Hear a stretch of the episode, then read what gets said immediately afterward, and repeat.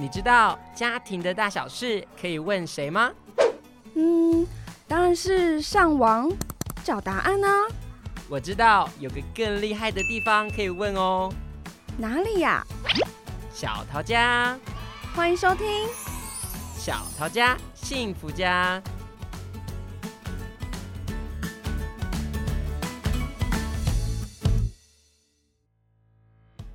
好，欢迎收听今天的节目，我是小雨，我是年年。哎，年年，现在到底有哪些工作是我们在求学阶段没有的？求学阶段没有的、哦嗯，很多啊，像 YouTube 啊、Podcast 的，你以前有吗？哦，对，我知道，好像以前原本就有这些平台，但是好像没什么人在用，像 Podcast 的这个，有吗？有有有，只是外国很红，台湾就不红。Oh. 然后还有很多外送员的工作，对，现在超方便。我自己是没有什么用啊，感觉好像你会叫很多。会，我会。特别是雨天的时候就特别懒啊。对，那因为现在时代变迁嘛，然后有很多新兴的职业啊跟行业，那。这会跟我们求学阶段，我们到底应该要培养我们哪些能力，就会相对来说非常的重要。嗯，所以到底我们应该要怎么样具备这些能力？我觉得其实现在可以早点思考，也是蛮好的。家长也会比较有一些担忧或者是疑虑，嗯，所以我们今天邀请到了钟胜校长来到我们当中。那我们要请校长这边帮我们做一下简单的自我介绍。欢迎校长。好，两位主持人大家好，我是寿山高中的校长徐宗胜。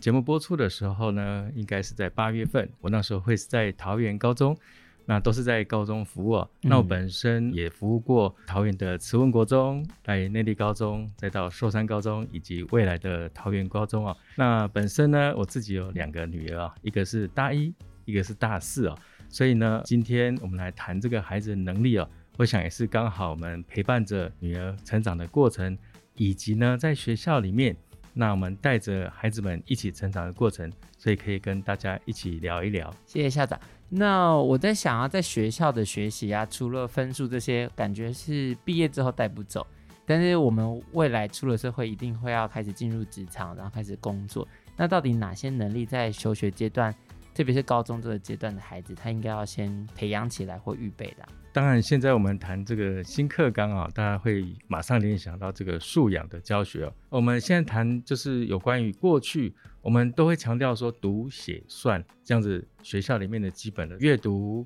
或者是写作，或者是我要计算能力，这边是考试类的。嗯，那这个不是说不重要，这个是是变成基本的。嗯，那我们在因应未来，比如说刚刚谈到为什么这个 Uber，为什么这个 YouTuber 以前没有，现在有？那就要回到说，哎，我们这个世界的变迁，以及科技的变迁，或者是我们包含这三年疫情的变化，真的外部世界的变动是非常大。所以呢，至于我们要培养什么样能力，孩子就可能不能停留在过去的这个读写算。嗯，所以我们在看那未来的人才里面，比如说我们谈到 P twenty first P 二十一，有关美国提出来的这个四 C 的关键人才，那这个时候就更重视有关于沟通，还有团队合作，嗯，或者是批判性思考以及创新跟创造的能力。那这些能力呢，就是在平常可能我们在小孩子小学。或是国中的时候，那比较多可能要他基本能力的培养。可是慢慢的，孩子他进入到国中以及到高中之后呢，那我们可能期待他未来除了要进入大学，有更丰富更深的这个基础之外，他进入社会，那就要连接的是一个工作的地图。所以这件事情，刚刚谈这些能力，其实有些业界会觉得说，这个也是他职场上一个很关键的 critical ability 关键能力。所以呢，我们在这个四 C 的基础底下，可以看到呢，在不管是我们家长爸爸妈妈在家里面跟孩子的互动，尤其是父母的态度跟你看重的价值，会影响到孩子在学习里面他看重的部分。我觉得在家里的沟通会比较难训练呢。如果我是家长的话，嗯，因为平常好像我们跟爸妈的互动方式就都会很像，就是从小看着爸爸妈妈怎么沟通。那我们的沟通模式大部分都会延续着跟他们，但是开始对外人的时候，好像也不会特别有训练，对不对？因为在家里可能就是都是聊生活大小事，嗯、我觉得。所以如果要在家里要怎么训练会比较好？嗯，那我觉得在家里边的沟通，其实就像刚刚谈到的，孩子们其实是看着父母长大了，对。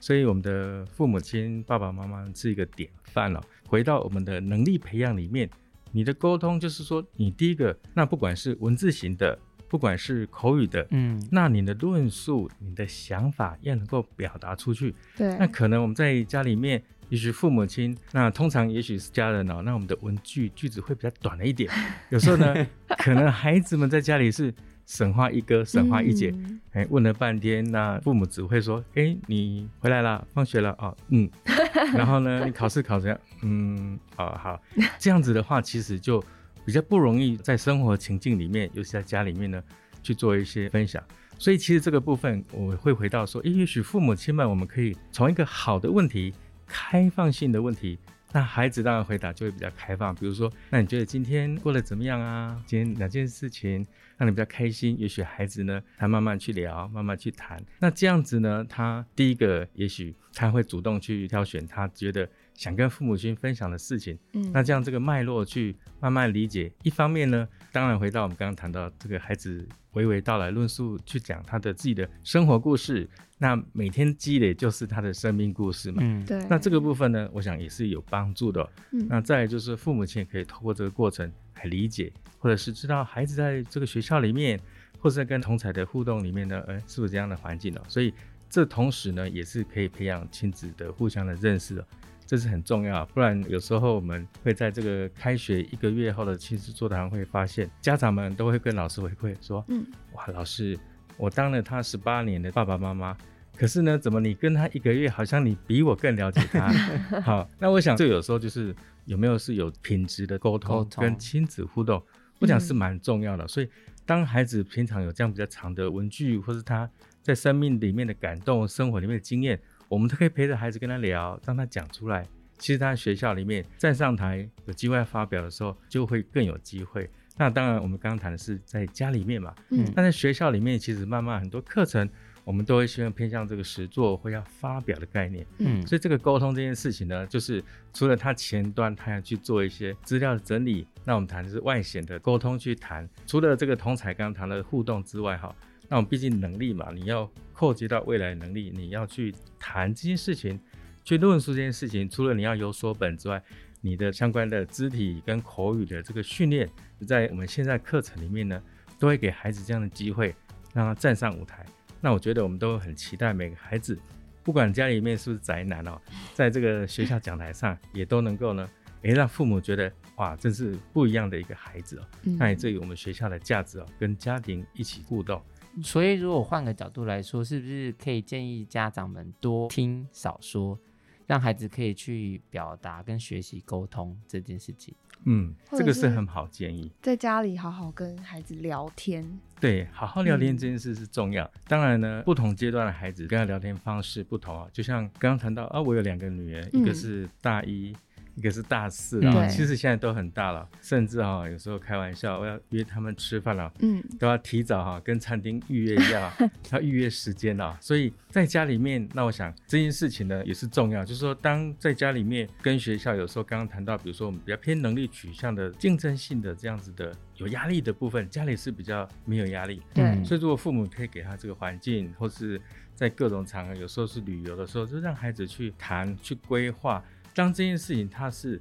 自己想要的，或者他觉得有意义的，那其实他就愿意去谈。嗯，好，那这个我觉得是可以在生活里面，那我们父母亲可以跟自己的孩子，那当然现在真的是父母哈，也是亦师亦友了哈，就是陪着他们当玩伴的感觉哈，一起长大。那这样子他其实都愿意谈。那我觉得这是一个在家里面蛮重要的一个氛围跟质感。而且刚刚校长讲到一个，我觉得是蛮好的附加价值，就是。当我们在训练孩子沟通的那过程，多聆听的过程，其实也在做亲子上面的关系的建立，我觉得这是蛮好的。我最好奇的是批判性的思维，因为感觉很容易就会突然在沟通批判性，或者是在讨论一些主题的时候，可能会有点冲突。你知道我在想什么？就是会带入自己的有点小火花这样。嗯，那到底要怎么跟孩子谈论？可能需要批判呢、啊，或者是需要一些思考的议题。好，那我想批判这两个字，大家听起来哇，好像觉得讲别人不是啦，对，对，这个好像就是一定要爆炸性的哈，而且包含我们自己华人的文化里面，总是希望说，哎，说好话嘛，对，或者是说，那也不想得罪别人。好，可是我想批判性思维的关键还是，我们从英文里面来看，这个字是 critical thinking。嗯，那 critical 当然是有评论性的，对。或者是也是重要性的嘛，哈，critical。那所以重点是在这个思维这一件事情上面，就是说我们怎么样让自己的大脑在接收讯息的时候，你第一时间你的理解、你的想法，那这件事情呢，对你接收到的讯息的回应是什么？所以呢，这个时候呢，那如果说我们看到的或听见的，那我们就全盘接收，那其实你就少了那个。自己的思考、思辨的能力，嗯，那这件事是比较可惜的。我们希望我们孩子是懂思考、会思考的这个人嘛？那这个也会牵到面临很多关键事件的判断力。对，你如果无法思考，就无法判断。尤其是现在，你看我们每天啊，再回到手机啦，哈，或者是这个网站，不管是脸书、Instagram 哈，这个太多讯息，所以不管是真假的讯息，它都来的时候，除了你要判断之后，那这时候你可能。因为你要收集，也许是不同的观点，对，不同的立场，然后你自己清楚说，哦，假设是某一方的讯息，那也许你自己，那刚刚我想这个水能载舟，那我可以善用它嘛。那网络既然很多，那你就搜寻，这时候可能我觉得是一个关键字，那关键字来源呢，也不容易突然冒出来，那就是你自己的在平常学习上的底蕴了。你要能够平常多想，你在找这个网络的关键字的时候，哎，你才可以想到一个很棒的部分了。所以呢，我们可以找另外一个观点的资料呢，那你自己做一个比对。所以这件事情呢，我想我们就可以多方接受。那我觉得这个批判性思考也是在一个态度的部分，就是说我保持着一个存疑的态度。嗯，那当然不是说哦一直 defense 啊，去抗拒说啊你这个一定不对。对，不是这样，是说哎我们事事都有可能有更真理，或者是也许有不同的观点。那如果说哎我们存疑，然后再去找。不同的资料的来源去验证它，然后呢，诶，我形塑出自己一个，不管是资料之后的资讯体系，或者产生你的一个这个智慧。那我想，这个就是我们在批判性思考的时候呢，希望带给孩子，你不是你听到就觉得哦，对，哦，好，嗯，那当然这个以前啊，老人叫做阿基那郎五平一波吹，那这件事情呢，哇，从小一直积累，那个真的是集体记忆啊，所以呢，通常就哎呀不想讲，或者是我们又回到家里里面。家里里面总是呢，父亲哦的角色哦，像有时候自己都开玩笑，我们现在功能是父亲是把钱付清的父亲，但是毕竟呢，父亲这个能给的，他还是一个权力者，是一个上位者。那这个时候呢，孩子毕竟呢，他还是一个相对是在家里里面位阶还是比较低的部分。大人说小孩就算了，那当然现在的这个社会变迁了嘛，哈，刚刚说过，我们跟孩子的关系。也真的是哈，跟朋友一样，嗯，所以呢，其实有时候孩子有更快的讯息或更多的想法，哎，我也都会跟我们家女儿聊。那他们这个有时候一些什么晶晶体啦，还有什么火星文的，我都不知道。火星文，对，他会会告诉我。那我觉得这个就是说我们在批判性思考是一个相对的，就是说我们接收到讯息，我们先存疑，然后找不同的观点资料来看，然后也可以有一些自己的想法出来。那这个思维养成习惯。那你就可以在平常的观察里面，平常的资料接收里面，哎，你产现出自己一个独立性。那这是我们要培养一个独立思考的一个孩子能力的人。那我觉得这是重要的哦。嗯，这让我想到，就是之前家庭教育中心有一个老师说过，其实在家里可以跟家人一起看新闻，然后来借由这个新闻的议题来讨论。我觉得 就是可能跳过政治那块。当然，我觉得有另外一个地方可以练习，就是像我妈妈就很喜欢传一些人家的小道消息或什么的，然后每次她传来之后，我就开始 帮她 Google 说，哎、欸，这到底是真的还是假的？然后就开始跟她一些讨论。我觉得批判性的思考，如果用这样的方式去处理，有一部分也会是教学相长的概念，就是互相一起在成长，去多一些些的思考跟讨论。也回应一下，如果说看新闻也有在家里，不然跟老婆啊、小孩，这个吃饭时间。有时候看新闻，有时候不管是看电影也好，我觉得不止新闻啊，新闻其实可能是过滤过后一些事件的一个转述嘛。嗯、那有时候电影，那我想这些都是媒体的一个试读。嗯、那我想在批判性思考里面，哦、因为我们对文本也不是只有文字啊，对，影音的部分呢，它也是一个立场。好，嗯、那当然我们知道新闻台比较明显的立场，嗯、那电影里面或是任何的一个不同主题，不管是文化。不管是很多的选角的部分，或是我们谈这个民族的议题，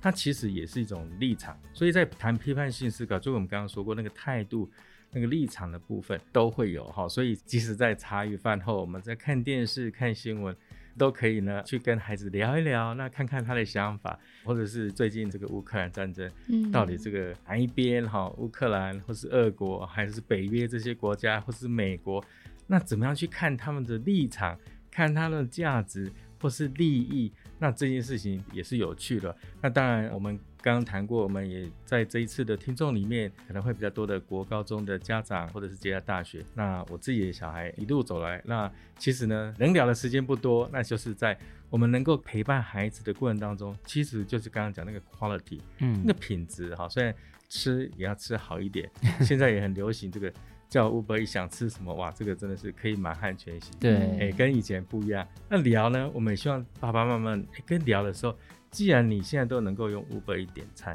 嗯，表示聊天就不能说阿里菜塔不会，啊，阿里科切科规你 考试考几分，这样孩子马上就觉得这个菜你用 Uber 点的再好吃也不好吃，对。那也许可以聊另外一个层面啊，比如说聊聊发生的这个新闻，好，聊聊发生的看电影的这个，哎、欸，他的感想，那我觉得可能也是很有趣的一件事情，好，那也是可以大家可以参考。比较像有在过生活啦，不是只有在关心那些成绩或者数字这样。对。然后我觉得这样也是在另外一个练习沟通的好的方式，诶，就是怎么样可以清楚的表达自己的观点，然后又可以接纳跟包容别人的观点，然后从中有一个好的讨论。所以回到人与人之间就可以。谈到刚刚校长有提到的团队的部分，那在家里要怎么样去讨论团队合作？因为我应该很难跟我爸妈有团队，可能家事我还可以想得到说，哎，一起分工啊、家务啊这些，但是其他的好像就有点难呢。我想团队当然有他本来在这个组织上的定义哦。不过我们知道，这个家庭就是缩小型的社会了哈，嗯、包含夫妻两个人说团队也可以是了哈。那再来有小孩嘛？我想这个我们是亲子的节目，那一定是各位是有小孩，也是在跟孩子的互动过程当中，有些不同的，不管是火花，或者是摩擦，或者是甜蜜点。那所以呢，既然三人以上就是一个小社会，嗯，那要成为一个团队，其实就成为可能嘛。那我们知道这个团队在英文里面叫做 Together we achieve more，嗯，就是大家聚在一起呢，我们可以获得的、达到的成就是更高的。的那一样在家里一样啊，我们希望家里这个动能、家庭动能的部分呢，因为我们的父母亲、我们爸爸妈妈们，那你的想法，我想大家也都是跟我一样哈，我已经五十岁了哈，人生上半场哎已经挤满点了，那大家应该也跟我差不多，所以我们在过去的生活历程里面。其实有很多，不管是很棒的，或者是呢不开心的经验都会有。那其实我们这样子的，刚刚谈到从沟通回到团队的时候，我们可以跟孩子分享。那这个分享里面呢，除了刚刚谈到这些观点、这些批判性思考的时候，那这时候呢，我们如果说家里可能哎也会有一些事情需要去处理嘛，那也许有的家里会开家庭会议，不过这件事情呢，在我家应该是从来没有发生。因为呢，两个女儿加老婆，那所以呢，哎、欸，他们具有最后否决权。那这件事呢，所以当然就不是用会议来决定的嘛，哈，所以呢，它就变成是说，我们如果是一个 team，我们是一个自己家人嘛，自己这个家人，好，那所以呢，我们就会谈到说，那当我们今天，比如说家里。房子要装修的时候，嗯，因为我们可能要想要分工嘛，嗯，比如说啊，我可能哪一天我要开会的时候，那老婆可以，他就来看他装修或是漏水要处理，那孩子呢，他当然就会帮忙搬啊，去做一些处理。这个举例啊，我想家里面总是会有需要的部分，嗯，或者是。出去玩这件事情，我们刚刚谈到，让孩子去规划行程这件事，嗯、那也是啊，因为我们最缺的就是时间，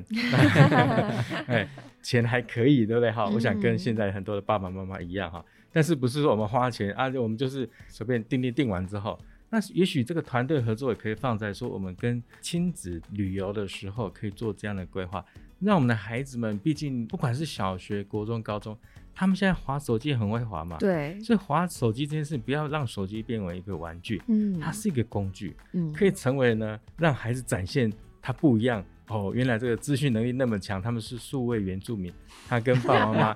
的展现不同的活力哦。对，所以呢，哎，他可以去，比如说可以订房，可以去订票，然后或者是订车之类，而且再来就是他们可以找他想去的地方嘛。嗯，那这是团队合作，即使在娱乐上。也是成立了，所以这个家里，我想也不用把它想那么狭隘，说哎呀，团队合作到底要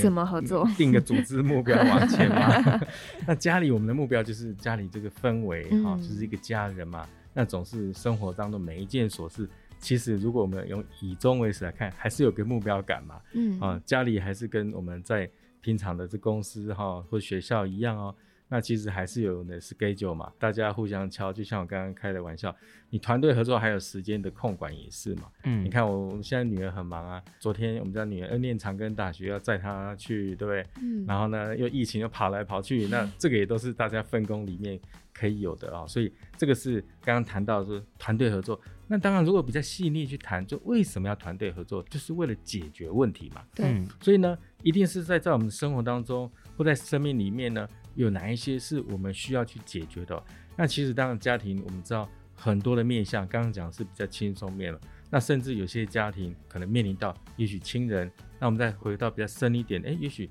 在生命的终点的时候，不管是老人家，不管遇到任何的状况，嗯、那也许有一些事情我们要去处理的时候，不止处理事情，还有一些更复杂后面衍生出来一些问题都有待解决。那其实如果我们家人，那就是一个 team。那我们一起来思考怎么样是最佳的方式，所以这样子的前提，我觉得刚刚谈的沟通，或者是我们收取各种资讯的这个批判性思维，那团队合作，那大家聚在一起，如果没有刚刚的前提，你聚在一起就只有打架嘛。嗯、好，所以、欸、所以如果很好的这个互动，那大家有各种不同的能量或者各种建议可以提供出来，那。这样子，你帮我，帮你这家人的感觉跟感情，嗯，其实就会出来，是一个正向循环。所以想团队合作，当有问题的时候，大家去设定目标期程，然后大家把自己能够空出来的时间精力一起来做，那这个我觉得团队合作在家里还是有机会可以做到的。我觉得校长讲的有一个让我感触很深的，就是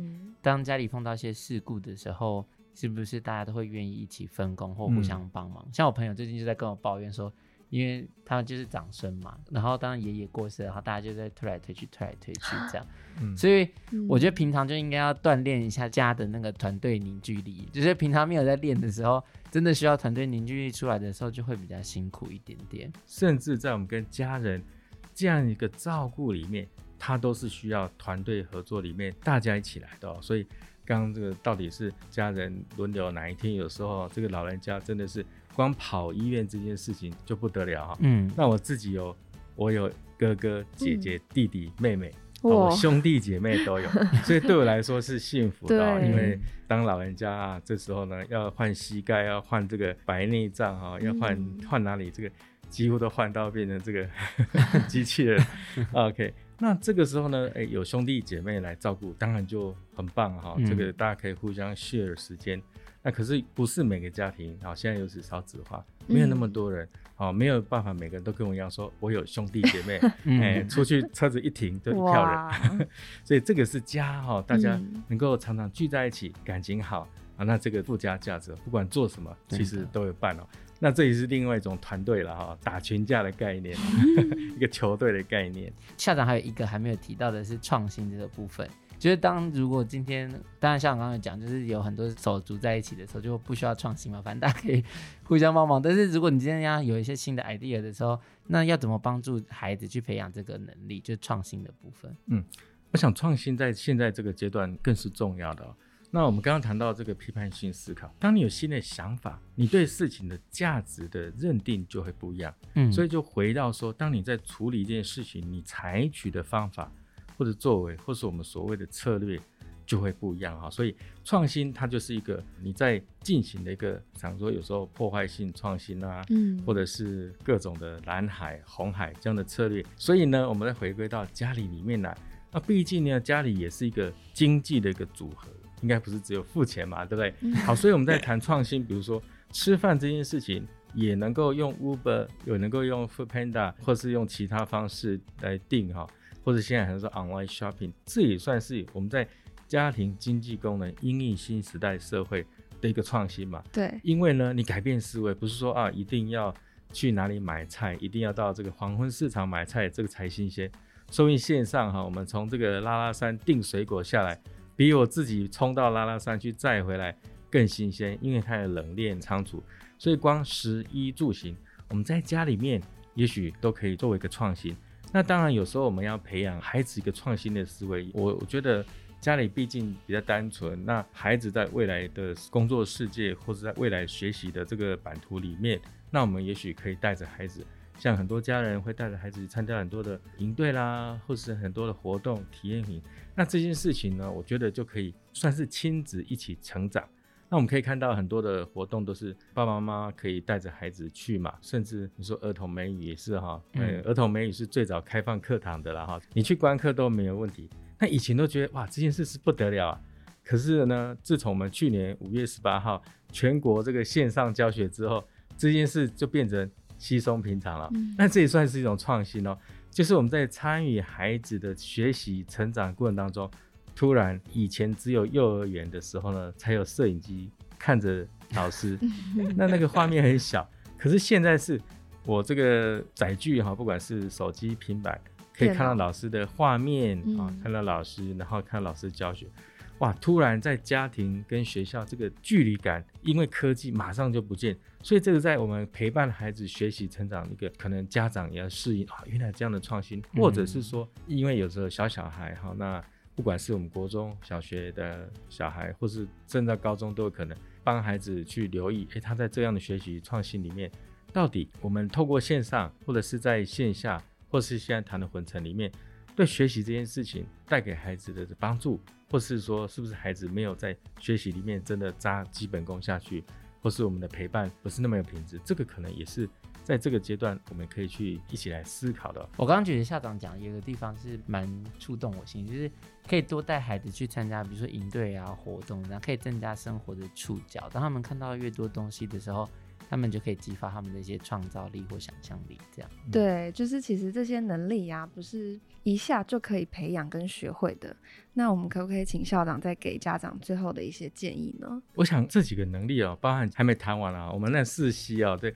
其实在教育部还推出一个复杂问题解决能力。能力嗯、那这个当然就是这么多能力哦，其实家长也不用觉得啊，怎么那么多 C 哈？对，没有关系啊，校长开始紧张了。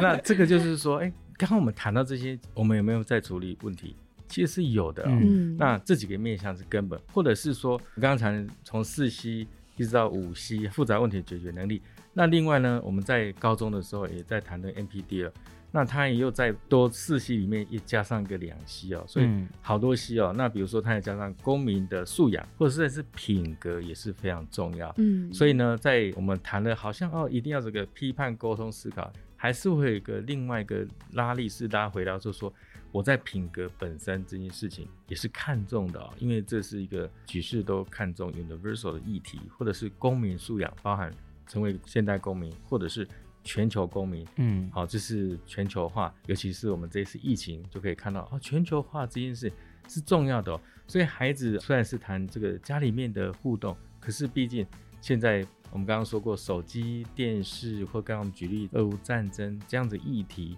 牵动到你去思考、思辨不同国家的立场，不管是政治、文化，或者利益，或者甚至我们有没有家人、亲人、朋友、同学是在乌克兰、在俄国，嗯，那那观点是不是都会不一样？所以我想，这个是回到说，我们谈这几个 C 的这个能力的时候呢，也是说我们重新在生活里面呢去做有意识的去思考，说，哎，我们在看待这件事情的时候，是不是都会潜意识、下意识或者所谓的刻板印象去处理事情？那因为我们知道，这个有时候习惯反射机制是可以帮我们这个日子过得更轻松。对。但是如果一直习惯下来，那就展现出一个固着。所以，我们刚刚谈这几种能力，就是希望说。我们虽然父母亲在成长过程当中，不管是每个人背景来源不一样，那我们在教养或者我们陪伴我们下一代的时候，我们透过我们刚刚谈的这几个能力、这几个面向，不管是要沟通、合作或批判思考、问题解决或者协作，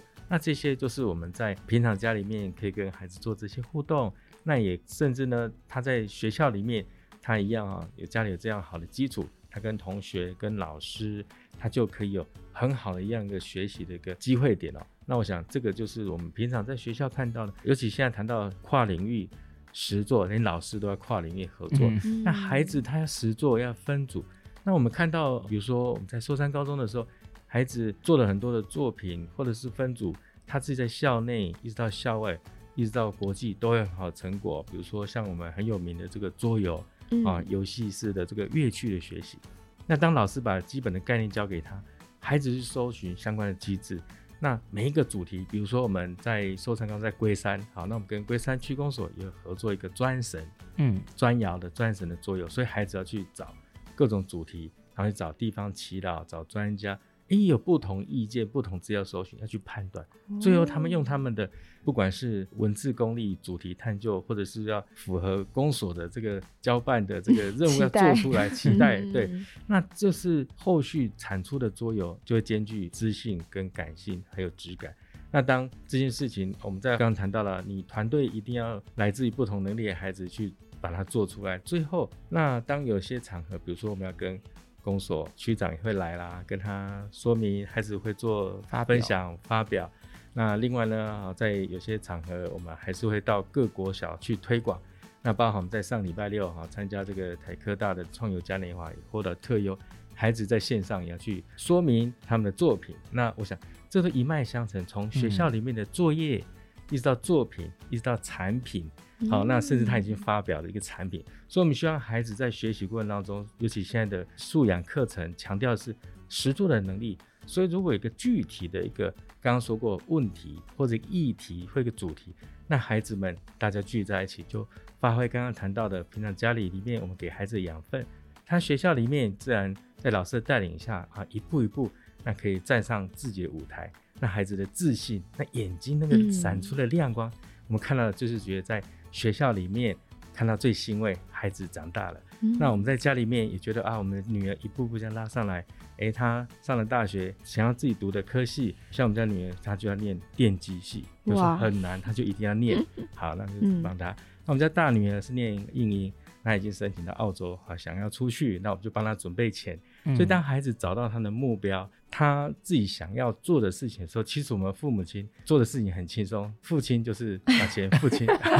开玩笑啦。但是呢，哎、欸，我们就是这个过程当中也觉得很开心，孩子找到他自己目标，嗯、就自己有那个动能。那相信在这个过程当中，孩子的这个能力也是慢慢慢慢一步一步的培养，因为这是我们现在谈终身学习者嘛，在未来他只是人生的某个阶段，下个阶段，我们希望现在养分也能够成为他未来。不管在工作上或在国外求学上，一个很好的一个利基点。真的谢谢校长今天跟我们的分享。但，刚上也有谈到就是目标这件事啊，嗯、这个可能就是又是另外一个单集，很长的时间可以讨论这件事。没错。但今天校长特别跟我们分享这好几个 C，不管是四 C、五 C 还是可能六 C、七 C，就是很多很多的 C。当然，我觉得不是只有放在就是如何帮助孩子培养这些。那其实回到我们成人好了，像我们现在在工作，我觉得这些东西也是对我们有很大的帮忙。嗯、我们也可以重新检视，就是在工作里面，或者我们现在是不是有具备这些能力？我觉得啦，现在的孩子其实蛮辛苦的，就是他需要有很多很多的挑战。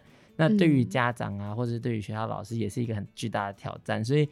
给。家长的建议是，怎么样能够好好的踏出他的那个舒适圈，然后一起跟孩子学习这些能力，我觉得是非常重要的。那也希望每个家长在教养的过程里面，找到他跟孩子能够好好一起前进跟成长的方式。嗯，今天谢谢校长。那里？那个谢谢你们。然后今天我们可以聊一聊，不管在家庭、学校，那个吸呢，其实是一个吸手。好，我们家庭跟学校大家一起吸手，让孩子的能力或是素养，那在他自己的生命里面。不断长出它的亮光，那相信每个孩子都是最棒的，每个父母也可以成为最棒的父母。谢谢，谢谢，那也祝福大家，我们下次见喽，拜拜，拜拜，拜拜。